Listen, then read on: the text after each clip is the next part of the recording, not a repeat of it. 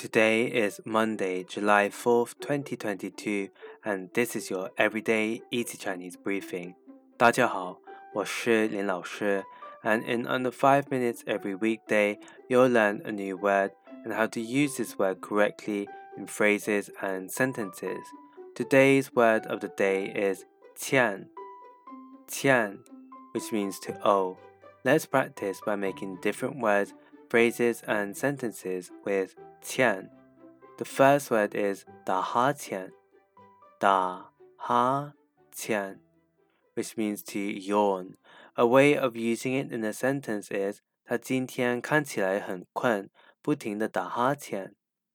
他今天看起来很困，不停的打哈欠。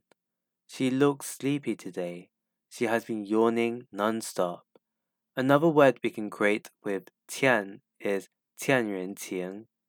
Qianrenqing. This means to owe someone a favor. Let's look at each part of this word. Qian means to owe, and renqing means favor. When someone does you a big favor, you can reply, 我欠你一个人情。我欠你一个人情。I owe you one. Finally, we can create the word 欠债,欠债, which means to be in debt. The 债 here means debt. A way of using it in a sentence is 为什么当今大学生一毕业就欠债？为什么当今大学生一毕业就欠债 why are college students today in debt as soon as they graduate?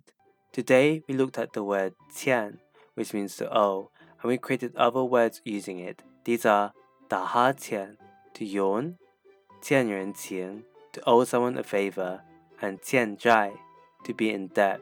To see this podcast transcript, please head over to the forum section of our website www.everydayeasychinese.com where you can find even more free Chinese language resources.